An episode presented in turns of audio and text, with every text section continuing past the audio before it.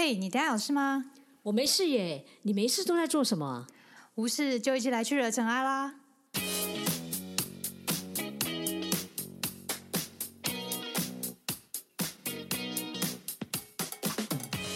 我是导任，我是 Sandy，欢迎来到无事惹尘埃。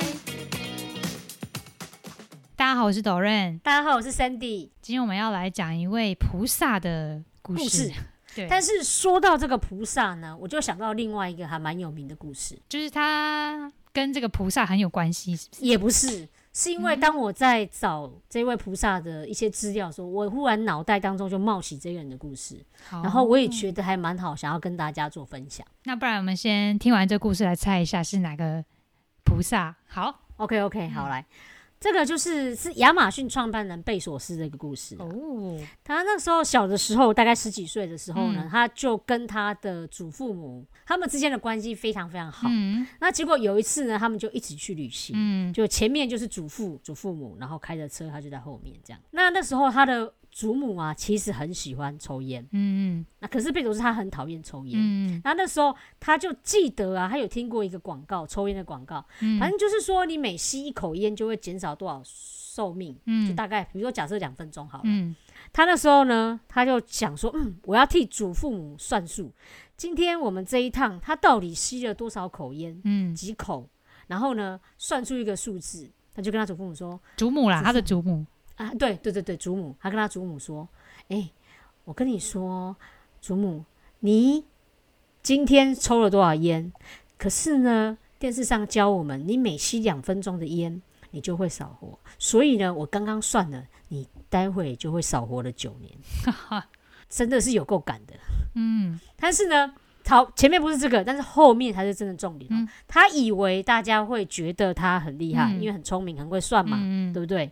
但没有哦，他的祖母反而哭起来了，嗯然后他的祖父呢就一直默默的开着车，也没讲话。嗯然后后来呢，他们就在路边停下来，嗯然后呢，他的祖父事实上是一个很有智慧的人，嗯所以他后来呢下车之后就跟他讲一句话，他希望有一天可以理解，善良比聪明更难。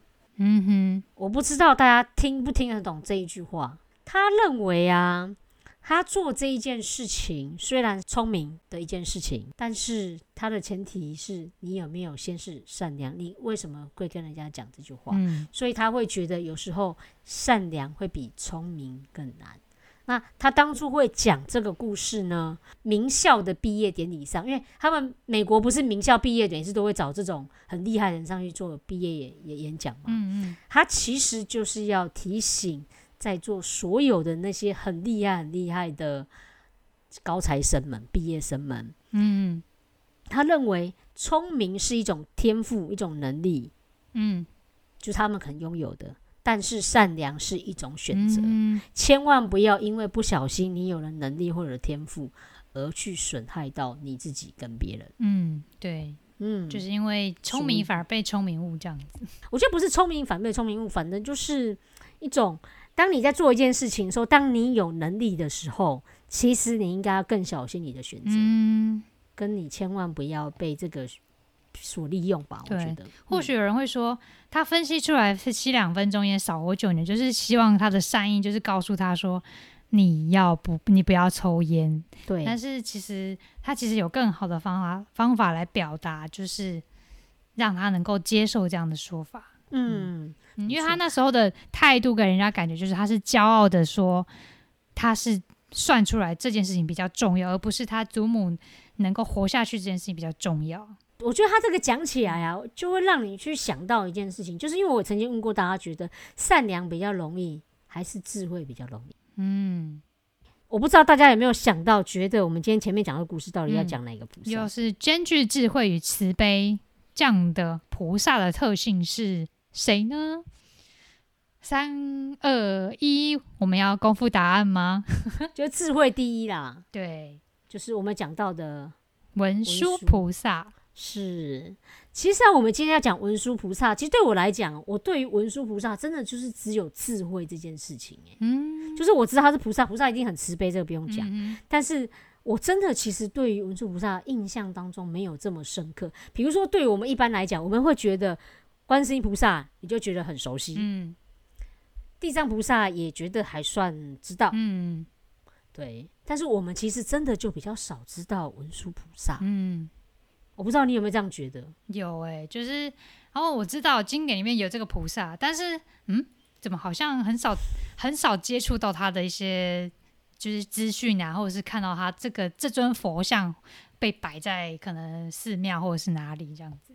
比如说你想要修法门，嗯那时候我一看到啊，那时候地藏王菩萨有没有发愿啊，悲自怨恨，对不对？嗯那时候我就心里想说，嗯我要学文殊菩萨，因为我觉得他超有智慧，嗯 嗯因为总觉得我们是需要很有智慧。嗯可是就会真的是很少人去修文殊菩萨的法门、欸我我我自己这样觉得。对，我觉得在我道场遇到的真的是比较少，不然就是药师啊，不然就是普普贤，不然就是观音或者是地藏，真的很少人遇到同修会说，嗯，我想要学文殊菩萨这样子。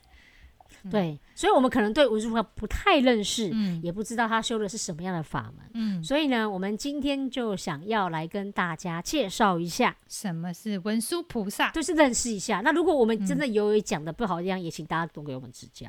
嗯哼，那你第一次见到文殊菩萨是什么样的状态？我其实最常看到的，真的就是华严三圣吧。就是我常常觉得，你有时候在看佛像的时候，你会知道有三尊佛，嗯，然后中间呢，通常当然就是释迦牟尼佛。释迦牟尼，嗯，那其实两边的时候很常用，我常常看到的，真的就是文殊，因为其实都有啦。但是因为华严三圣，大家在讲到就是普贤菩萨跟嗯文殊菩萨。嗯嗯，对，他其实是上首的两位弟子。嗯，文殊菩萨跟普贤菩萨，当然他们各有他们各自的代表意思，嗯嗯。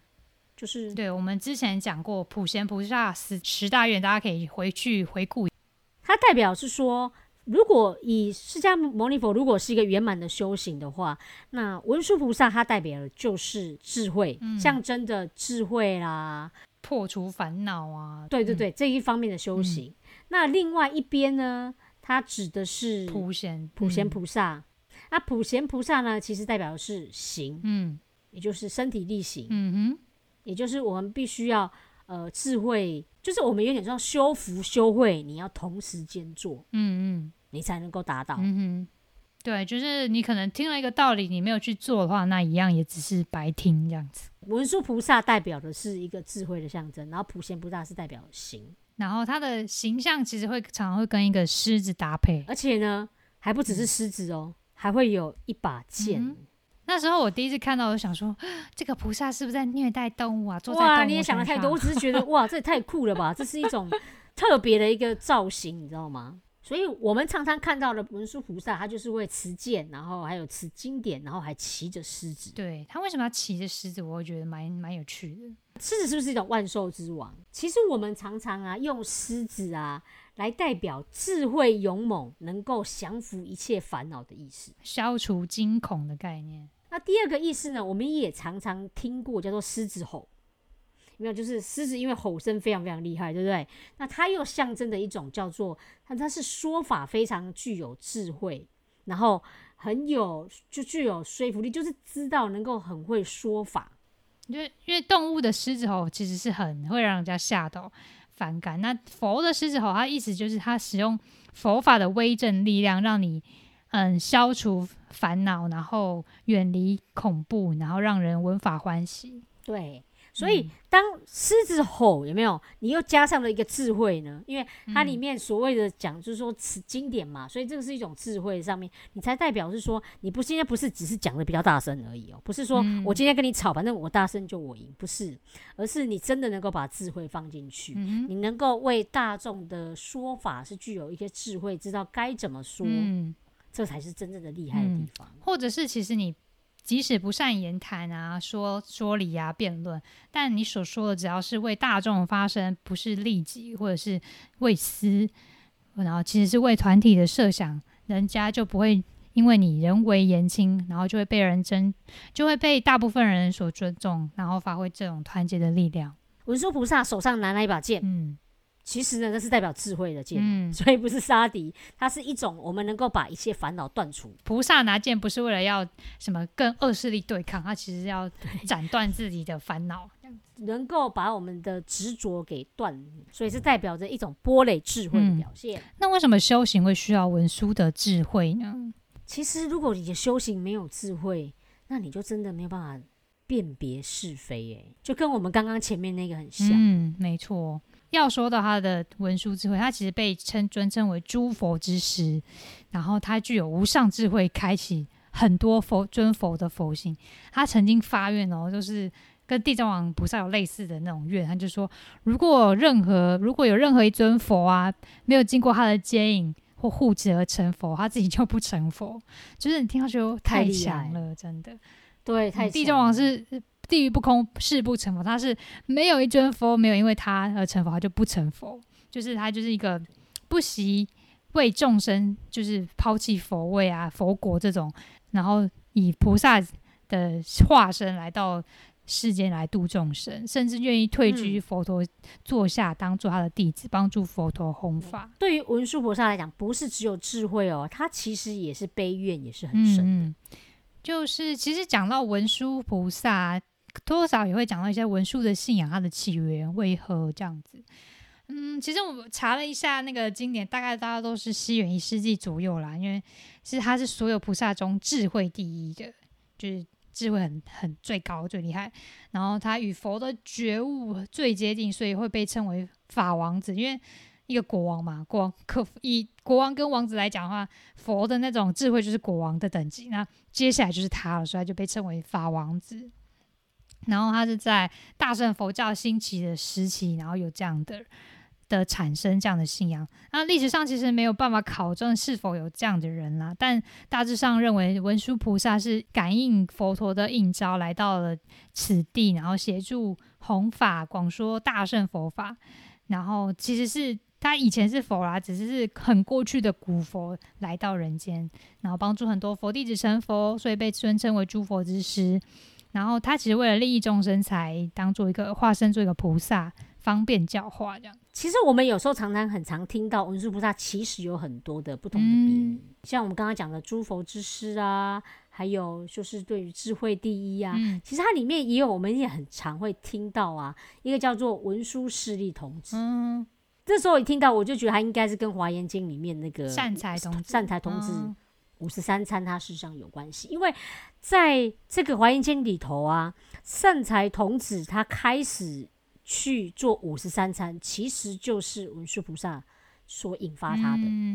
这个有一点像是，其实当你开始想要去追求更多的智慧，或者是你发现你自己不足之后，你才会开始去做一些修行嘛。就是有点，你像童子的感觉，就是你要刚开始走，你就是比较年轻那一种，就是白纸一张那种感觉。对对对，就是开始你要去学习啊，然后开始要去做一些比较成熟，去做一些修行。所以呢，文殊菩萨他会带给人家的感觉就是，哎，他你要可以具备一种童子的性格，然后你会发现，哎，我开始要去做修行了。所以呢，我们有些他们又把它称之为文殊势力童子。也就是，不管是在于弘法上的热忱，也就是你在说法上面，你要开始去度众，开始具备有热情，嗯，然后有追求真理的勇气，没有？就是你感觉到就是很年轻人那种感觉，嗯然后喜欢去做一些分享，比如说跟人家说法，所以这就是文殊菩萨他为什么会有人称之为他叫做所谓的文殊势力童子，对，年轻。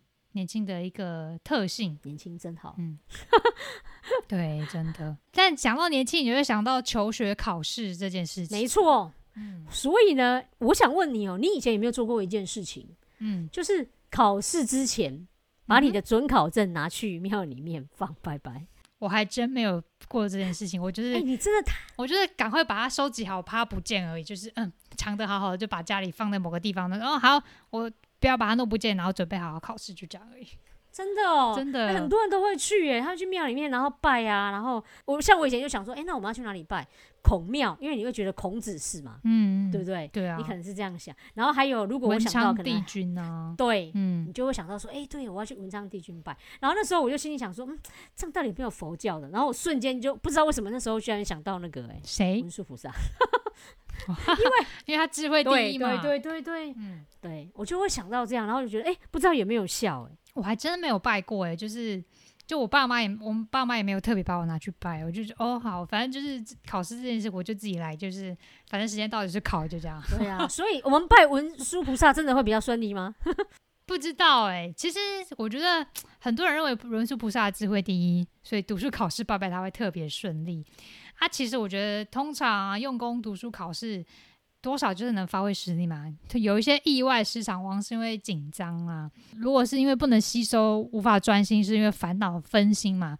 这样，如果你认为拜他有用，然后是因为产生信仰的力量的话，让自己专心读书、安心考试，考试相相对来说，当然就会得到好成绩。这样，但是我们其实说文殊菩萨他讲的是一种是智慧，嗯大家不要误会，智慧不是等于你考试考一百分，嗯或者是你考上某一间学校，嗯那不是。嗯而是你能不能够在人世间当中面对所有的困难，嗯你能够用你的智慧去化解它，嗯然后能够破除所谓的无名烦恼。因为不代表你今天考了好学校，你的烦恼就比较少，嗯也没有。你嗯知道要如何去化解你人生当中所有的问题。嗯我觉得不要在所谓的业报轮回，懂得要去做调整，然后获取到一种佛法里面真正的智慧。嗯我觉得这才是文殊菩萨他其实想跟我们讲的。对，就是希望大家的信仰不是停留在求取聪明才智这件事情，就是比较可惜的。啊，智慧的好处就是不是这种世间的才智，根本的还是帮助众生破除烦恼。不过说到这样，那我倒是有另外一个想法，嗯，我其实真的还不太知道文殊菩萨的修行法门到底是什么。这就是我也是看了书才知道。对我们真的很少去注意到这件事情。对对对，就他法门的特色其实有三个。文殊菩萨也跟很多菩萨都一样，也都有发愿，嗯就是一般其实都有，嗯但是呢，他们会认为文殊菩萨有几个跟其他菩萨比较不一样的地方，嗯，所以我们特别想要拿出来再跟大家做分享。对，然后对它的特色，第一个就是不二法门，就是不二，就是不是两边那种极端的二的概念，就破除二元对立啊，就可能黑与白啊，好与坏啊，事件看似对立的事物的观念，就是他觉得其实。本质是一样的，就是破除众大家我们的一些很喜欢分别，就是你是这国，我是那国这样子，就分别的执着。他希望保持就是不要落于中间，不落于两边，就是极端两边的中道的智慧，就觉得如果遇到烦恼，我们保持正念觉察这件事情，然后不与烦恼产生对立面，就是哦，我讨厌，我不要，然后我就是不要，会其实会一个对立的一种烦恼，嗯，然后他会，所以他就是这样衍生出另一个法门，就是烦恼即菩提的法门。我从刚刚同仁讲的地方，你就会发现，其实文殊菩萨、啊、他有很多东西的想法，事实上是先从觉察开始。嗯哼，也就是因为如果你没有觉察，你很容易就会落入所谓的呃二元论，嗯就是是与对，嗯就会觉得这件事情是是的，不是的。嗯那这个部分其实跟我们在之前前两集其实有讲到那个奇异博士，我觉得非常非常像。嗯，你在看片的时候，没有他就是坏人，他就是好人。嗯可是事实上，我们都会发现，每一个好人都有不好的地方，每个坏人其实都有好的地方。嗯嗯也就是你必须要破除它，你才能够真正去保持到，我觉得一种弹性、一种智慧，你才会知道你该怎么样去做。而当你遇到烦恼的时候，你才知道该怎么样去做一个调整。那部片其实你稍微也有提提到一个观念，就是烦恼即菩提，就是在这个文殊法门的第二个法门，就是烦恼即菩提。就是很多一般的法门啊，会着重在苛责或是避开烦恼，就我不要碰它，不要升起烦恼这样的状态。但文殊的法门，它就是不落于两边的状态呢，强调觉察跟转化烦恼，而不是跟它对立。然后其实烦恼其实就变成修道的资粮。之前其实刚好认识一个朋友，他其实也是他，因为我后来就发现他吃东西非常非常养生，嗯嗯然后我就问他说：“哎、为什么你会那么养生？”他就说：“因为他之前生过嗯，病。哦，然后他说他很感谢他生病这件事情，嗯因为生病这件事情让他去考营养师、哦，因为他开始注意到原来他当初生病原因是因为嗯就是在食物上面摄取。有时候不好的事情，你说它是好还是不好，或是烦恼，它有时候你转换了一下，你看菩提哦，嗯菩提就是让我们去做一个觉察跟反转，所以对他来讲也一样啊。他因为生这个病，让他去做一个调整，嗯嗯，然后他反而成为是你一个你更好的一个滋养，所以他现在他都知道该怎么样去做调整身体，该怎么样从饮食上去调整，不要落入你觉得一定所有的挑战，所有不好的事情一定就是不好的。嗯当你才用正确的态度去调整的时候，它或许也是一种帮助你的助力跟治疗。嗯，那因为这样的话呢，所以它衍生了第三个诸法平等的法门特色，因为你不落两边嘛，那就是你没有一定很好，也没有一定很坏啊。然后就是诸烦恼及补贴这件事情，所以大乘佛教强调的诸法平等的思想，不会说，嗯、那个法门不好，我这个法门更好，或是那个法门应该是最好的，就不会有这样子的想法，就是不好或好，它都是一种修行的资粮。所以这刚好跟那个文殊菩萨他在度众的时候，嗯其实是没有一定的方法，嗯你就是感觉到他非常非常有创，意。对，当你已经知道那个方向，可是每一种方法其实都是适合的方式，嗯嗯。所以你就没有说我今天一定要怎么做。你会看到很多文殊菩萨里面的故事的时候，会有发现会有蛮多呃，他用一些他的方式，然后来说法，呃，用你用什么样的角度来看待这件事，你要怎么样学会去看到，嗯。呃，所谓我们我觉得这个就是一种创意，嗯其实就很像我们现在很需要的一些创意、啊，嗯嗯，就是你没有一定要一定的方法，你该怎么样可以去做个调整？对啊，他就是以毒攻毒，一种颠覆另类的教法。那因为说老师曾说，就是平淡的药治不了重病，就是比喻文书教法的特性。但有时候会有人说，哎，不二法门是让人家是非不分嘛？其实是不不一样的事情。就活在一个我们现在就是一个价值多元的社会，我们每每个时候都在分辨好坏啊，这这利弊得失啊，我们都是每个心思都在取舍，就是计较我们这些东西，我需要计量一下，就是我这样子花刷这张卡片是可以回馈百分之二，但是那张张是百分之三这样子这种计较，然后还有人与环境的对立啊，甚至自己内心其实会发生冲突。你最近是有在算信用卡吗？忽然想到这件事情，哦我觉得，因为想想到取舍跟计较啊，对，就是哎、哦好，嗯，稍微想到这个例子。我想说，你最近怎么会在算信用卡的回馈金啊？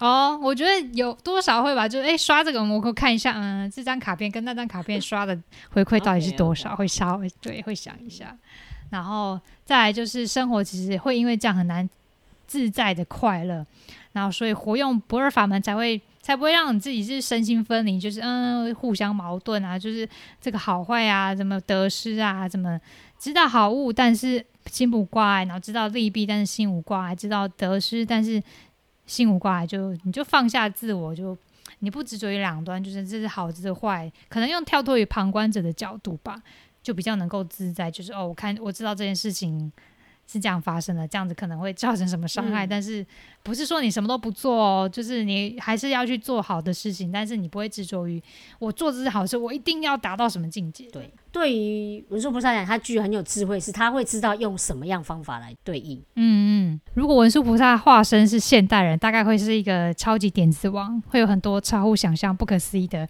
发想。真的，如果你看过文殊菩萨很多故事，你就会知道，他甚至为了要那个度众，嗯，甚至敢拿剑对着佛陀。对，就是他甘愿冒着可能杀佛的这种重罪，然后嗯对着佛陀这样子，对，大家都吓死了。但是佛陀知道他的创意为什么这样子，他就跟他一起演演戏，哎、所以我们要怎么样跟无上菩萨学习具有创意这件事情？因为它的特性嘛，就是嗯、呃我们先讲，人们常常会急于表现自我啊，就是希望追求源源不绝的创意的时候，其实往往反而因为想要赶快有更多的不同的创意，就会只能就是就变成是会复制别人想法跟作品。然后，因为这样的紧绷的身心，只是更容易累积烦恼，无法通透。你的拘记就是滞留在那边，你可能没有通透的话，创意就没有办法发生。所以，其实放松身心，放下自我，才能释放烦恼，有创意的空间。那为什么佛文殊菩萨可以呢？因为他有他有独创的修行观点，就是以多元的方式啊，许多方式来度化众生的方便法。因为它是空性的智慧，空性的智慧是重点，它能够放下自我，反而能够不被自我设限，因为它不执着于执见嘛，因为是不二法门，就是就不会一定执着于我一定是那边，或者我一定是这边，然后他其实认为，嗯、万法都有它的平等性，都有它的好处，所以他甚至不执着于过去、现在跟未来。然后就能够持续超脱一些自我的一些定见啊，跳出框架，不受新旧的限制，他都能够跳出这些观点，然后能够突破这些的框架吧。所以我就觉得像现在的佛法也是一样、哎、我觉得现在有很多人说，哎、这个跟以前佛法的修行方法不一样。嗯可是你真的认为这样子是不行的？我觉得我们就是执着于在，我觉得那个方法。嗯文殊菩萨其实会告诉我们，因为他的修行方法不一样，就是因为他了解空性智嗯慧，嗯所以他才会觉得，呃，有很多方法其实都可以，就是跟那种那种你知道创意发想叫 brainstorming 嗯嗯嗯。那种头脑风暴，就感觉是一样。当你确定知道你的目标之后，其实你有很多的方式，嗯。这就跟我们在人生当中，其实有很多时候你的目标嗯知道了，可是有时候你的方法，你觉得，哎、我好像不知道该怎么做。但事实上，当你不要被受限的时候，你其实会有一些突破。就好像书本里面好像有那种第三选择，其实你其实都会有一些其他的选择，只是看你能不能够找到。所以有时候不执着本身就是一种很好的修我行。对我真的觉得广告啊，或者是剧场的人员，应该可以把它供为那种 保护神的。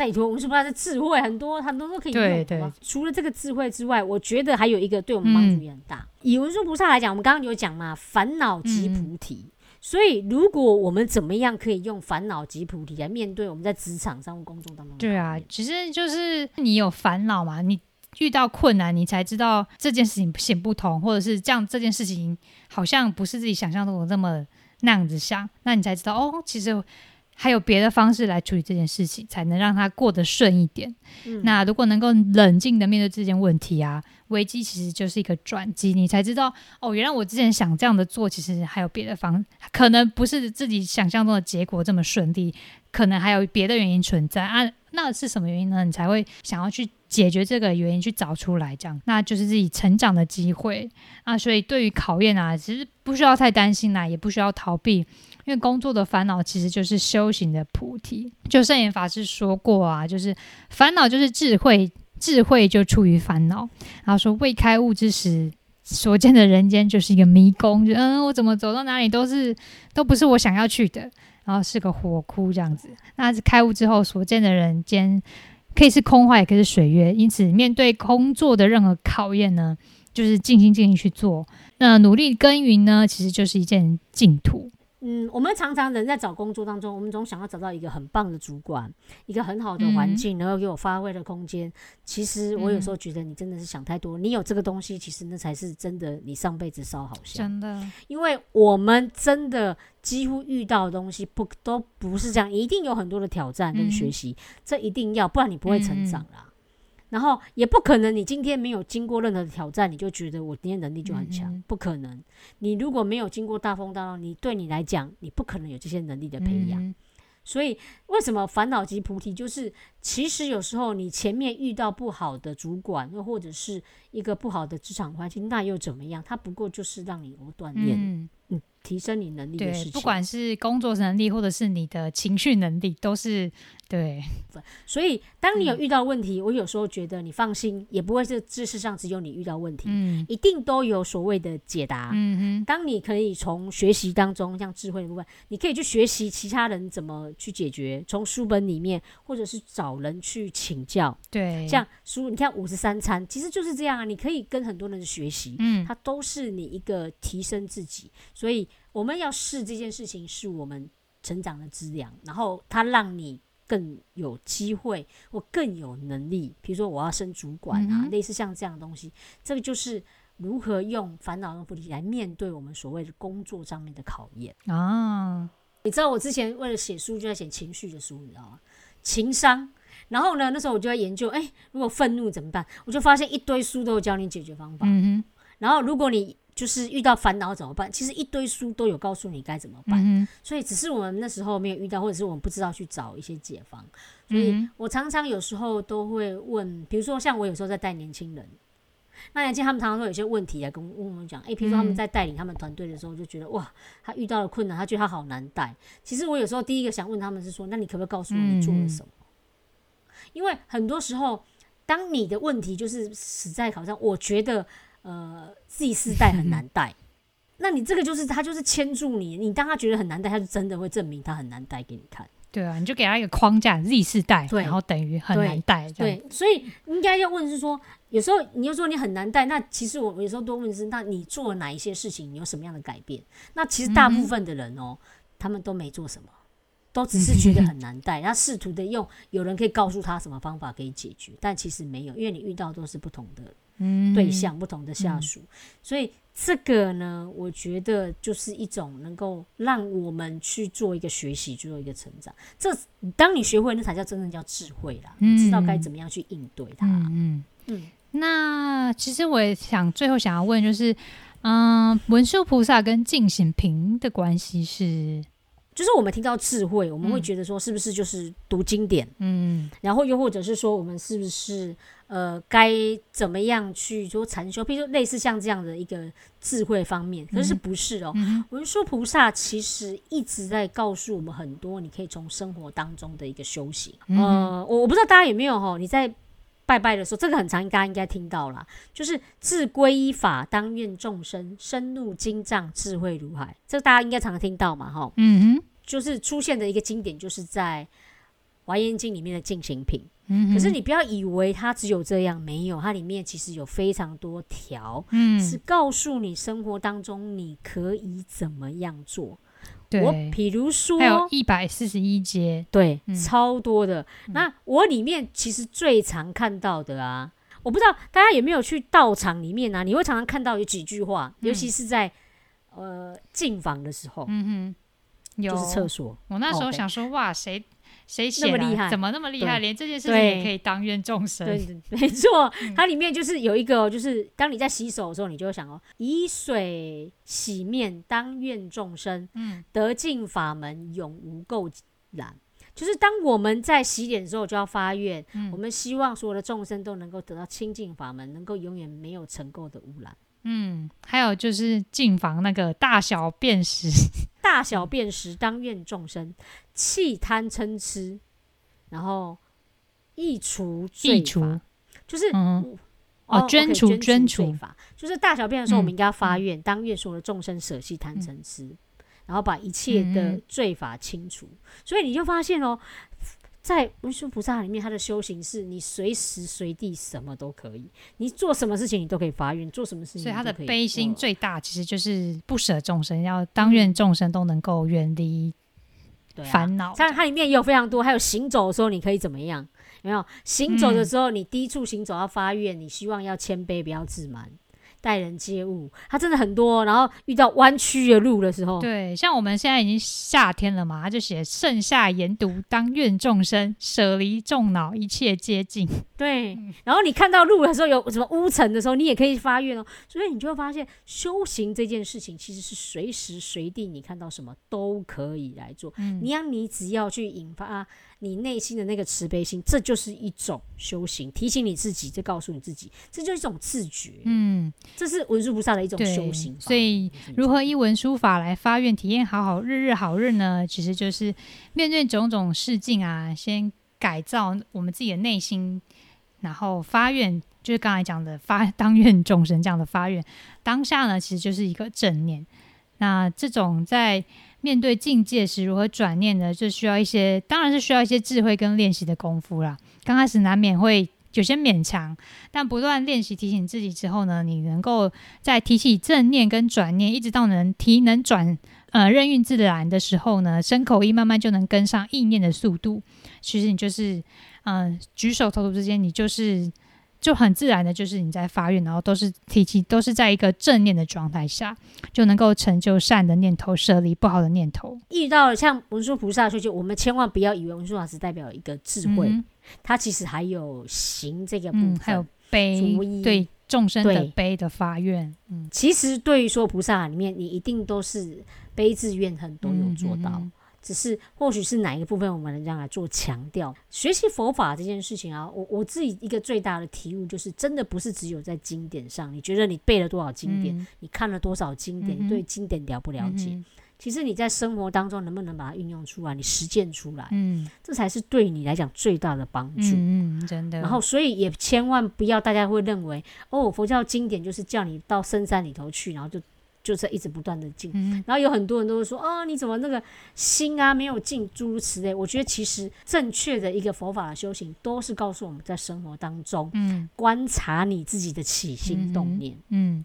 你如何去应对它，嗯你是不是用正念、用慈悲的心去面对每一次的挑战？嗯你当你面对的所有的困难当中，你怎么样去化解它？嗯调整你自己，然后去面对一个因为因缘而无法掌控的世界，你是如何去看待它？嗯我觉得这才是真正在做一个佛法修行，而且我甚至觉得所有的菩萨都是如此。嗯，对，就是所有的菩萨都是这样来面对事情，然后呃善观因缘。好的，那我们就跟大家分享文殊菩萨的故事到这边啦，嗯希望能够给你一些对菩萨的认识，还有对于他的法门有一些呃不一样的看法，然后能够跳脱出你的思考框架。对，不要以为如果要考试就去拜文殊菩萨，千万不要。其实有很多修行，我觉得有时候可能只是不知道，但是我觉得也很棒，让我们有这个机会能够去去对文殊菩萨有更多的了解。